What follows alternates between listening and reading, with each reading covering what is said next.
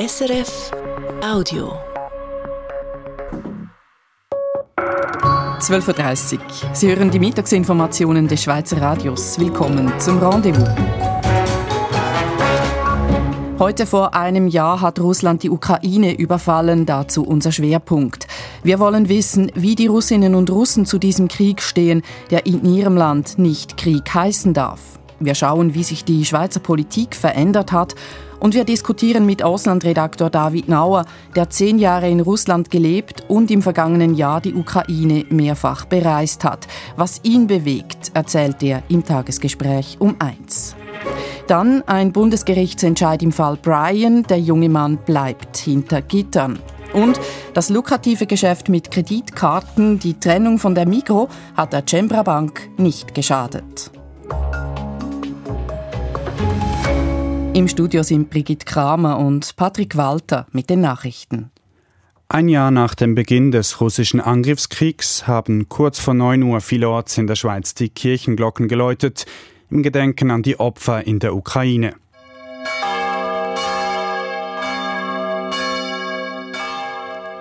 Nach dem Trauergeläut, hier jenes im Großmünster in Zürich, wurde eine Schweigeminute abgehalten, zu welcher die ukrainischen Botschaften in ganz Europa aufgerufen hatten. Vielerorts finden heute zudem Friedensgebete statt, so etwa in Berner Münster, an welchem am Nachmittag auch Nationalratspräsident Martin Candinas teilnehmen will. Schweizer Hilfswerke haben letztes Jahr über 380 Millionen Franken Spenden für die Ukraine erhalten, wie die Stiftung CEVO mitgeteilt hat. Das ist so viel wie noch nie für eine einzelne Nothilfeaktion.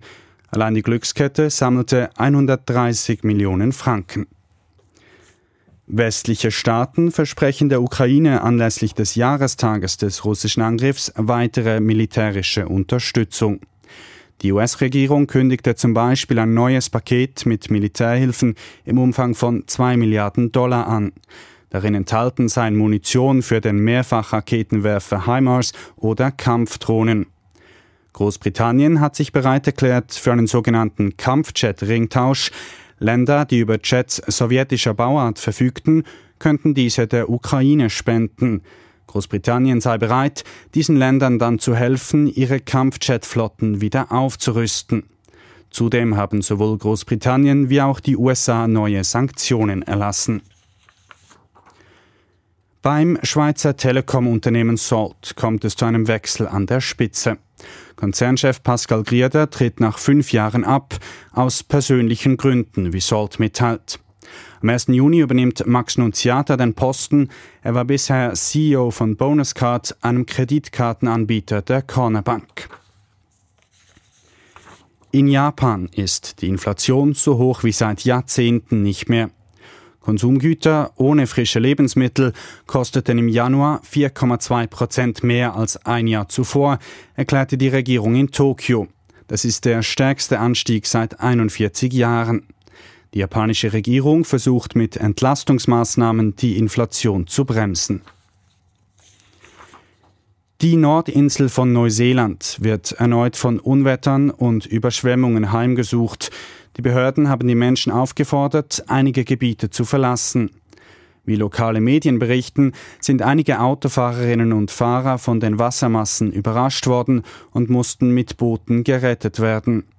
Meteorologen warnten, dass unter anderem in der Millionenstadt Auckland innerhalb weniger Stunden so viel Regen erwartet werde wie sonst in zwei Monaten.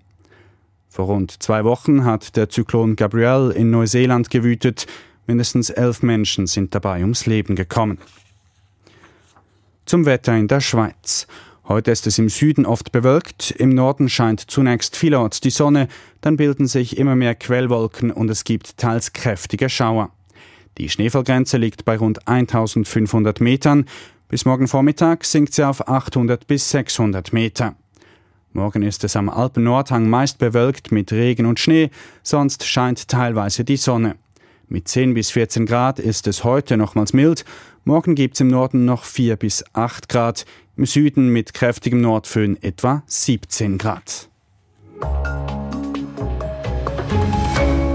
24. Februar 2022. Die Menschen in der Ukraine werden von Sirenen geweckt. Erste Raketen schlagen ein. Heute vor einem Jahr hat Russland den Nachbarn angegriffen. Es ist Krieg. Eine Bezeichnung, die der Kreml allerdings verboten hat. Spezialoperation heißt es dort.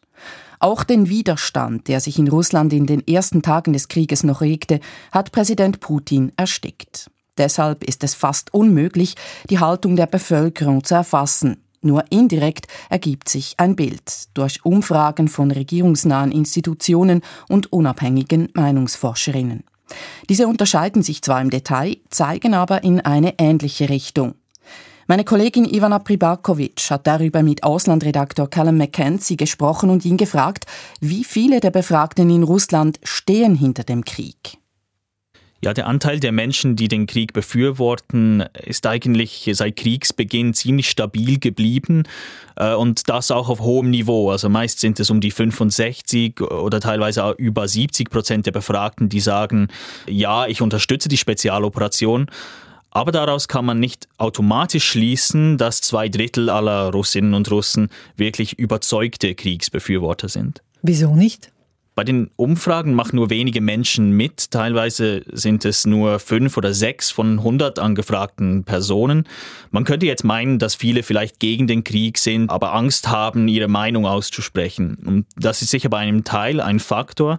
Aber russische Soziologinnen und Soziologen gehen davon aus, dass der größte Teil der Bevölkerung schlicht keine eigene Meinung hat. Äh, sie sind von der Politik total entfremdet. Äh, sie sorgen sich nur um ihren eigenen Alltag und daher enthalten sie sich äh, bei Umfragen oder geben einfach an, dass sie das Regime unterstützen. Diese Menschen machen in Russland die Mehrheit aus und ja, sie tragen den Angriffskrieg mit, wenn auch nur passiv. Gibt es denn einen Weg, die Haltung dieser Menschen genauer zu bestimmen, was sie wirklich denken? Ja, das ist schwer, aber die unabhängigen Meinungsforschenden haben versucht, mit weiterführenden Fragen genaueres herauszufinden. Beispielsweise hat man gefragt, ob die Leute zustimmen würden, wenn Putin einen neuen Großangriff auf Kiew starten würde oder wenn er mit Friedensverhandlungen beginnen würde. Da gab es äh, eigentlich Überlappungen, also richtige Konformisten, die einfach alles befürworten, was der Kreml macht. Aber interessanterweise liegt der Anteil derjenigen, äh, die ein Ende der Kämpfe wollen, bei bis zu 50 Prozent.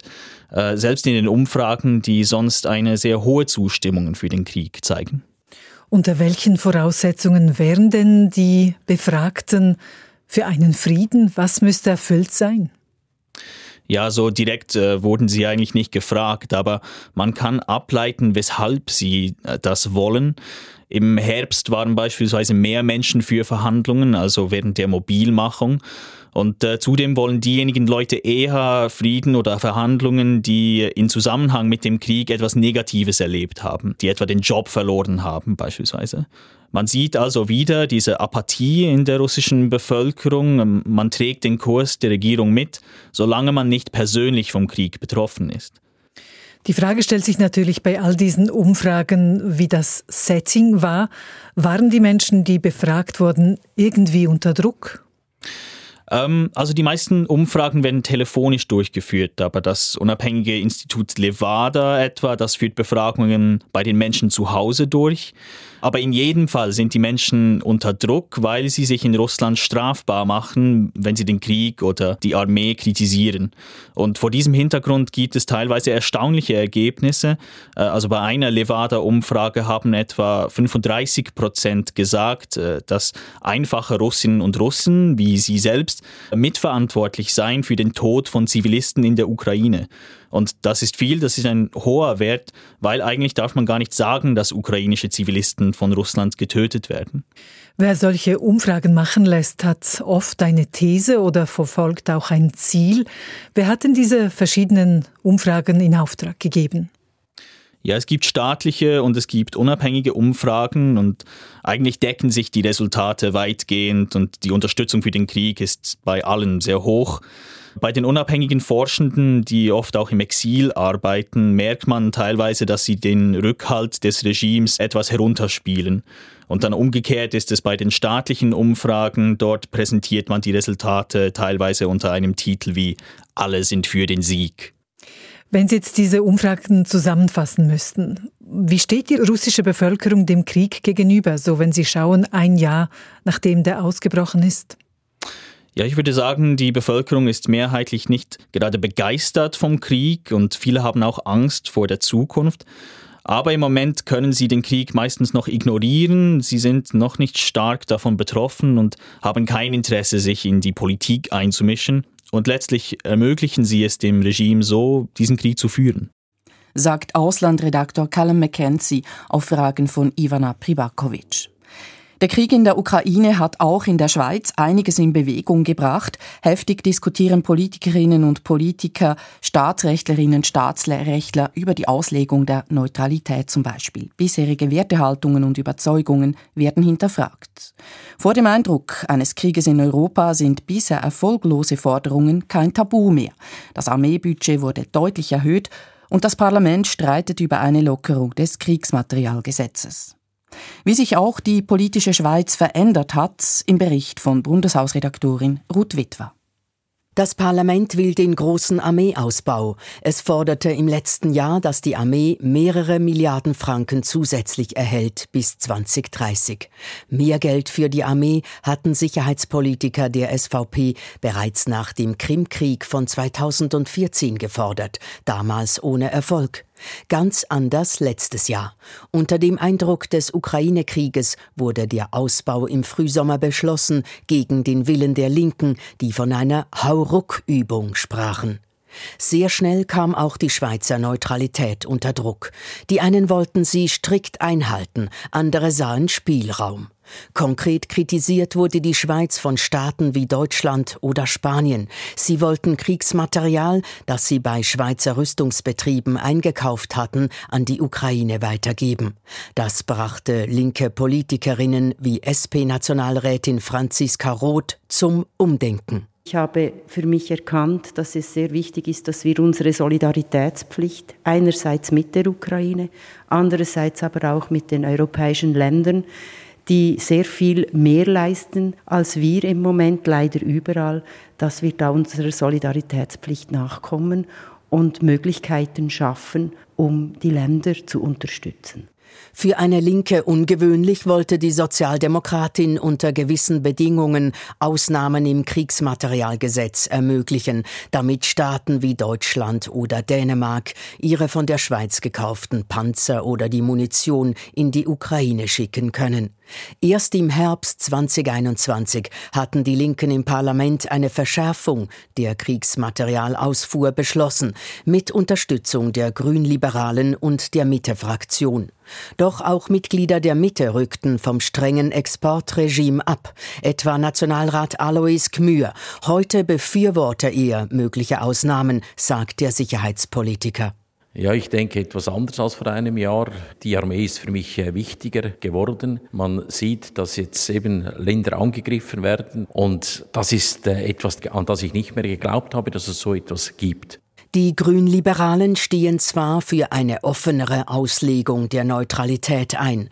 Bei der Revision des Kriegsmaterialgesetzes hatte die GLP aber das strengere Exportregime unterstützt. Weil es damals darum ging, Waffenlieferungen an Staaten zu unterbinden, in denen die Menschenrechte verletzt würden, sagt Nationalrätin Melanie Mettler. Aber Jetzt in der Ukraine haben wir einen anderen Fall. Ein freier Staat wird angegriffen von einem Aggressor und muss auch die Möglichkeit haben, sich zu verteidigen. Und das bedeutet, dass wir entsprechend unser Exportregime auch eventuell anpassen müssen. Die veränderten Positionen auf einen gemeinsamen Nenner zu bringen, ist schwierig. Das zeigt das aktuelle Ringen um diese Vorschläge zur Weitergabe von Schweizer Kriegsmaterial. Ende letzter Woche wollte die SVP-Fraktion keinen der Vorstöße mehr unterstützen, die eine Weitergabe des Kriegsmaterials verlangen. Dabei hatte sie bei der Revision des Kriegsmaterialgesetzes vor anderthalb Jahren noch vehement gegen die Einschränkung des Handlungsspielraums für den Bundesrat gekämpft, um der Schweizer Rüstungsindustrie zu helfen. SVP-Nationalrat Mauro Tuena sieht darin keinen Widerspruch. Es war aber auch damals nie und nimmer die Idee, dass man dem Bundesrat jenen Spielraum gibt, den heute sich das Parlament nehmen will, nämlich Weitergabe von Waffen in ein Land zuzulassen, welches im Krieg bzw. in einer Konfliktsituation ist. Mehr Klarheit darüber, wie die Schweiz mit der Weitergabe von Kriegsmaterial umgeht, sollte die anstehende Frühlingssession bringen. Dort sollen Lockerungsvorschläge diskutiert werden. Ruth Witwer. Auch im Tagesgespräch reden wir heute über den Krieg in der Ukraine mit Auslandredaktor David Nauer. Zehn Jahre hat er in Russland gelebt. Während des vergangenen Jahres ist er immer wieder in die Ukraine gereist. Seine Erlebnisse dort haben sein Bild von Russland unter Putin grundlegend verändert. Wie erzählt er uns um eins. Und bis dann haben wir hier im Rendezvous noch das für Sie bereit. Wer der Kreditkartenherausgeberin Cembra wegen der Trennung von der Migro den Untergang prophezeit hat, lag falsch. Denn es habe sich gezeigt, dass KonsumentInnen eher träge sind in ihrem Verhalten und den Anbieter nur selten wechseln, sagt Finanzexperte Marcel Stadelmann. Wer Texte von einem Roboter schreiben lässt, bewegt sich in Sachen Urheberrecht in ungeklärten Sphären. Und kurz vor eins, den mutmaßlichen Terroristen von Brüssel wird derzeit der Prozess gemacht. Dazu ein Besuch in Molenbeek, wo sich einige der Angeklagten radikalisiert hatten.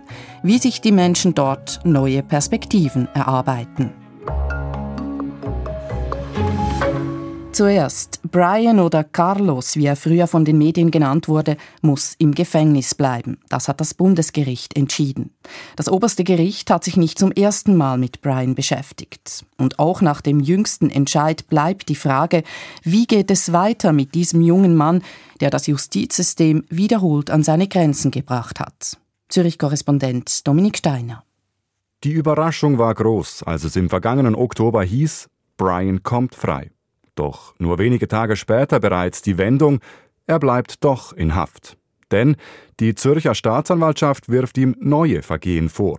33 an der Zahl, allesamt begangen hinter Gefängnismauern. Unter anderem habe er einem Gefängnisaufseher eine Glasscherbe an die Stirn geworfen und diesem eine Schnittwunde zugefügt. Es gilt die Unschuldsvermutung. Der heute 28-jährige Brian verblieb also in Untersuchungshaft, wehrte sich allerdings gegen diesen Entscheid. Seine Anwälte stellen sich auf den Standpunkt, er hat diese Straftaten hinter Gittern nur begangen, weil er einem zu harten Haftregime ausgesetzt gewesen sei. Konkret 23 Stunden am Tag in seiner Zelle eingeschlossen, kein Kontakt zu Mithäftlingen, mehrere Jahre in Isolationshaft. Bedingungen, die unter anderem vom früheren UNO-Sonderberichterstatter für Folter als unmenschlich kritisiert worden waren. Die Argumentation seiner Verteidiger Außerhalb des Gefängnisses bestehe nicht die Gefahr, dass Brian erneut gewalttätig würde. Dieser Ansicht folgt das Bundesgericht aber nicht und bestätigt im heute veröffentlichten Urteil die Untersuchungshaft.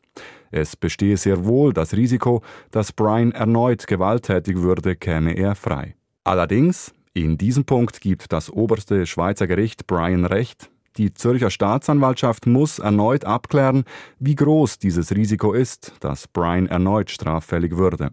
Seit vier Jahren wurde nämlich keine neue sogenannte Risikoeinschätzung gemacht. Deshalb sei es dringend nötig, dass neu beurteilt wird, wie groß die Rückfallgefahr von Brian aktuell ist. Die lange Geschichte des wohl berühmtesten Häftlings der Schweiz geht also weiter. Nach dem heutigen Urteil des Bundesgerichts bleibt er in Haft, bis er sich erneut vor Gericht verantworten muss. Es ist elf Minuten vor eins. Wenn Sie etwas mit einer Kreditkarte kaufen, haben Sie 30 Tage Zeit, die Rechnung zu bezahlen. Wird der fällige Betrag in Raten beglichen, fallen Zinsen an, und die sind hoch und für die Kreditkartenfirmen entsprechend lukrativ. Neue Anbieter drängen dennoch nicht auf den Markt, denn die Kundinnen und Kunden wechseln kaum. Das zeigen die jüngsten Zahlen der Cembra Bank, einer der wichtigsten Kreditkartenherausgeberinnen. Wirtschaftsredaktor Philipp Erath. Bis vor kurzem hat Cembra für die Migro die Cumulus Kreditkarte herausgegeben. 1,1 Millionen Karten waren im Umlauf. Für Cembra das Hauptgeschäft. Dann zog die Migro den Stecker. Der orange Riese wollte die Karten lieber durch die eigene Migrobank herausgeben. Die Medien sahen das Schicksal von Cembra besiegelt, die Aktie stürzte ab. Doch es kam ganz anders. Nur gerade 2% der Kundinnen verlor Cembra 2022 im Vergleich zum Vorjahr. Branchenkenner sind indes vom nicht eingetretenen Untergang Cembras nicht sonderlich überrascht. Ralf Baylor vom Vergleichsdienst Moneyland sagt, Nein, das ist nicht überraschend, denn die Karte ist gratis. Die Kunden bekommen einfach eine neue Karte zugeschickt, wenn die Mikrokarte, die alte, abläuft. Und Marcel Stadelmann, der an der Zürcher Hochschule für angewandte Wissenschaften das Zahlungswesen untersucht, gibt zu bedenken, was sich grundsätzlich zeigt im Verhalten der Bevölkerung, auch bei in anderen Bereichen wie bei Krankenkassen oder Mobilfunkanbietern, ist, dass KonsumentInnen eher träge sind in ihrem Verhalten und den Anbietern nur selten wechseln. Und so ist Cembra alles andere als am Serbeln. Im Gegenteil, 2022 machte die Kreditbank 4% mehr Gewinn und sie knackte die Marke von einer halben Milliarde Franken Umsatz. Das Geschäft ist zudem hochlukrativ, die Gewinnmarge bei 30 Prozent. Der Cembra-Chef sagt dazu nur, Insgesamt sind wir, denke ich, glaube ich, in dem Markt einfach sehr, sehr gut aufgestellt. Übers Geldverdienen spricht Holger Laubenthal nicht so gern. Klar ist, das meiste Geld verdient Cembra mit jenen, die die Kreditkartenrechnung nicht auf einmal bezahlen.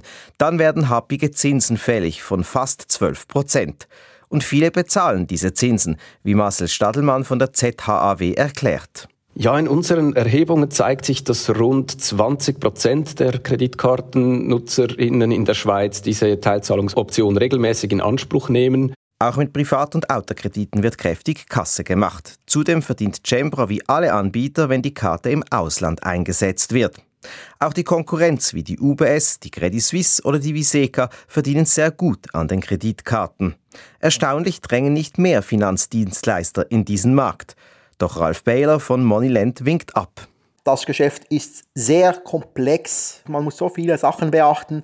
Man muss Betrugserkennung machen. Und das ist einfach ein reines Skalengeschäft. Also wirklich Geld verdienen kann man erst, wenn man auch zahlreiche Karten herausgegeben hat. Und weil die Leute eben wechselfaul sind, ist es schwer, den Markt aufzurollen.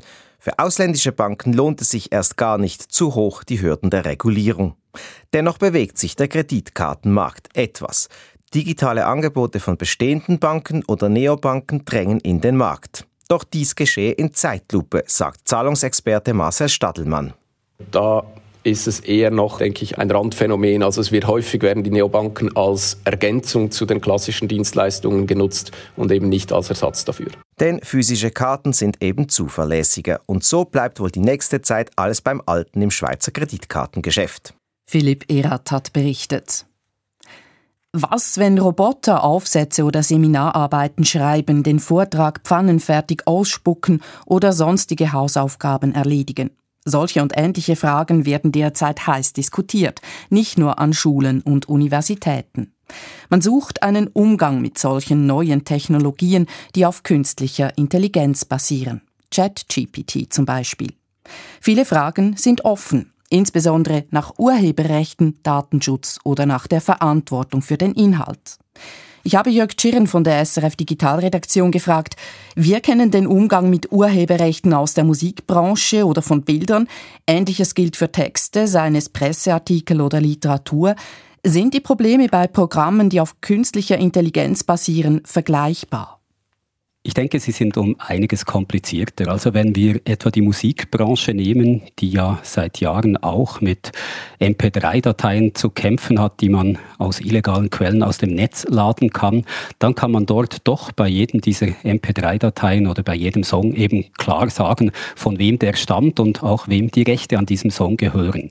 Beim Material, das mit Hilfe von künstlicher Intelligenz entsteht, ist es viel schwieriger festzustellen, ob da vielleicht Urheberrechte sind verletzt worden. Denn diese Systeme sind so komplex, dass oft selbst nicht einmal mehr die Macher, die Macherinnen genau wissen, wie die Resultate dort zustande kommen und man so eben auch nicht genau sagen kann, ob eventuell irgendein Recht verletzt worden ist. Sie haben es angesprochen, wenn nun künstliche Intelligenz einen Text zum Beispiel ausspuckt, hat das Programm diesen aus ganz vielen unterschiedlichem Wissen aus dem Netz zusammengetragen. Wie sind da Quellen, wie ist die Herkunft des Inhalts überhaupt feststellbar? Die ist eigentlich kaum mehr feststellbar. Ich würde da mal das Bild einer Wurst bemühen, die ja auch mit einer Bretmasse gefüllt ist, wo man auch nicht mehr genau sagen kann, wo ein einzelner Teil genau herkommt. Also wo man nicht mehr sagen kann, dieser Teil der Wurst, der stammt genau von dieser Sau und dieser Teil der Wurst, der stammt von jener Sau. Und gleich ist es mit dem Trainingsmaterial, mit dem diese künstlichen Intelligenzen trainiert werden. Das sind Millionen, oft auch Milliarden von Daten, aus denen die Maschine dann als Resultat etwas Neues zusammen zusammensetzt. Also es ist nicht eine eins zu eins Kopie, sondern ein Bild oder ein Text, der zwar bestimmte Vorbilder hat, inspiriert worden ist, ohne dass man aber genau sagen kann, das ist von dem Künstler inspiriert worden, das lässt sich eins zu eins auf diese Künstlerin zurückführen. Und das macht es viel schwieriger, die Urheberrechte beziehungsweise eben die Verletzung von Urheberrechten festzustellen. Und gibt es denn schon Lösungsansätze? Wird irgendetwas diskutiert? Es werden verschiedene Lösungen diskutiert. Ich denke, keine bis jetzt ist wirklich überzeugend. Es gibt zum Beispiel den Versuch, bestimmte Inhalte so zu kennzeichnen, dass sie gar nicht erst in das Trainingsmaterial von künstlichen Intelligenzen können übernommen werden. Das kennt man aus dem Internet bei Webseiten zum Beispiel. Auch die können mit einem Hinweis versehen werden, dass sie dann für Suchmaschinen gesperrt sind, also die Inhalte dieser Webseite in eine Suchmaschine nicht angezeigt werden. Das Problem bei den künstlichen Intelligenzen, wenn etwas jetzt schon im Trainingsmaterial einer solchen künstlichen Intelligenz drin ist, dann kann man das da nicht mehr herausholen, weil das Ganze eben zu komplex ist, weil man gar nicht mehr weiß genau, was wo ist.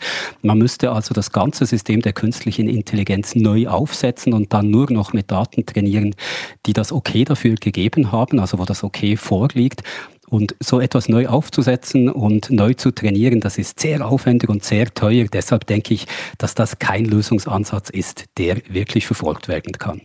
In der Schweiz wären Behörden wie der Datenschützer, das Eidgenössische Institut für geistiges Eigentum oder Gerichte für Regelungen zuständig. Was ist da im Tun?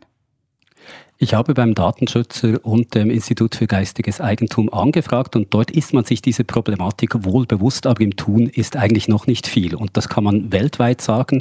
Also es gibt Gerichtsverfahren, die sich zum Beispiel mit Urheberrechtsverletzungen im Zusammenhang mit künstlicher Intelligenz beschäftigen, aber wirklich Urteile sind dazu noch nicht gefällt worden und ich denke, diese Urteile werden dann zeigen, wie es in dieser Frage in Zukunft weitergeht.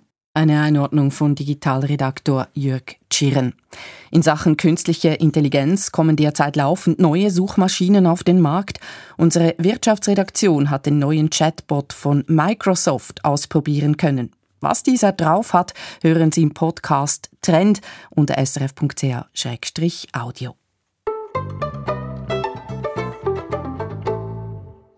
In Brüssel stehen zurzeit zehn mutmaßliche islamistische Terroristen vor Gericht. Sie sollen 2016 an den Anschlägen am Flughafen und in der Metro der belgischen Hauptstadt beteiligt gewesen sein. Damals starben mehr als 30 Menschen, Hunderte wurden verletzt. Der Prozess dauert mehrere Monate und er reißt alte Wunden auf, vor allem im Brüsseler Vorort Molenbeek. Denn dort hatten sich einige der mutmaßlichen Attentäter radikalisiert. Heute versucht die Gemeinde mit vereinten Kräften, diese dunkle Vergangenheit hinter sich zu lassen. Aus Brüssel, Charles Liebherr. Die Molenbeek Girls sind Fußballerinnen mit Ambitionen. Die jungen Absolventinnen der Fußballschule werden von großen Clubs umworben. Das erste Team will in die oberste Liga aufsteigen. Frauenfußball in der Einwanderungsgemeinde mit mehrheitlich muslimischen Familien nicht selbstverständlich. Das war einmal, meint die Topspielerin Ibo Ahmed. Jouer au football signifiait euh, être une, euh, un garçon manqué. Sie spielte als Mädchen noch täglich gegen eine Wand von Vorurteilen. Heute sei das anders. Mais de nos jours, euh, ce qui est vraiment agréable, c'est que ça change de jour en jour. Un exemple, on voit de plus en plus de papas accompagner leurs jeunes filles aux entraînements et aux matchs et ils en sont fiers. Et ça, c'est vraiment une belle réussite pour nous. Wenn nun stolze Väter ihre Töchter ins Training begleiten, dann sei das ein großer Erfolg. Zeit, das Bild von Molenbeek anzupassen, bestätigt die stellvertretende Bürgermeisterin Françoise Schreppmanns. Allerdings, die größte Herausforderung von Molenbeek bleibt die weit verbreitete Armut in der Bevölkerung. Je suis positive sur les actions qui sont menées, mais je me suis aussi très euh, réservée parce que les difficultés économiques, sociales, elles sont toujours bien présentes. Die Zahl der Sozialhilfebezüger ist überdurchschnittlich die Zahl der Arbeitslosen, auch und auch die Zahl der Jungen, die ihre Ausbildung abbrechen. Seit Jahrzehnten ist Molenbeek eine Einwanderungsgemeinde, weil Wohnraum billig ist, weil das Leben insgesamt billiger ist, weil informelle Netzwerke den Zugewanderten helfen, sich durch den Alltag zu kämpfen. Wer etwas Erfolg hat, zieht weiter, Wer zurückbleibt, gilt als abgehängt. Et on assiste à un cycle qui pourrait être le principal facteur explicatif de la réalité de la pauvreté, euh, mais aussi des enjeux sociaux, euh, économiques de, de cette commune. Diese Negativspirale analysiert die Politologin Fatima Sibu, erklärt zu einem großen Teil, warum sich Molenbeek wirtschaftlich und gesellschaftlich kaum entwickeln kann. Nach den Terroranschlägen von Brüssel hat sich aber einiges verändert. Die Behörden investieren viel mehr in Ausbildung für Erwachsene, unterstützen Jugendzentren, die Jugendliche mit Aufgabenhilfen und Freizeitangeboten betreuen. Die Zeit des Laissez-faire sei vorbei, sagt Françoise Reppmans, die Verantwortliche dieser Angebote von Molenbeek. Il y a 10, 15, 20 ans, euh, on n'y travaillait pas. On trouvait ça normal que finalement chacun reste euh, dans son quartier sans s'intéresser aux autres. Das neue Normal ist eine Gemeinde, die den Aufbruch sucht und Ambitionen entwickelt, endlich Teil der Metropole Brüssel zu werden. Eine Erfolgsgarantie gibt es allerdings nicht. Niemand weiß das besser als die Fußballerinnen der Molenbeek Girls. Ja, und wie die Molenbeekerinnen und Molenbeeker versuchen, das Stigma loszuwerden, ein Nest von islamistischen Extremisten zu sein, ist auch Thema der Sendung International, morgen Samstag nach den 9 Uhr Nachrichten auf Radio SRF 2 Kultur oder ab sofort als Podcasts. So viel Rendezvous für heute. Begleitet hat sie Brigitte Kramer. Danke für Ihr Interesse. Das war ein Podcast von SRF.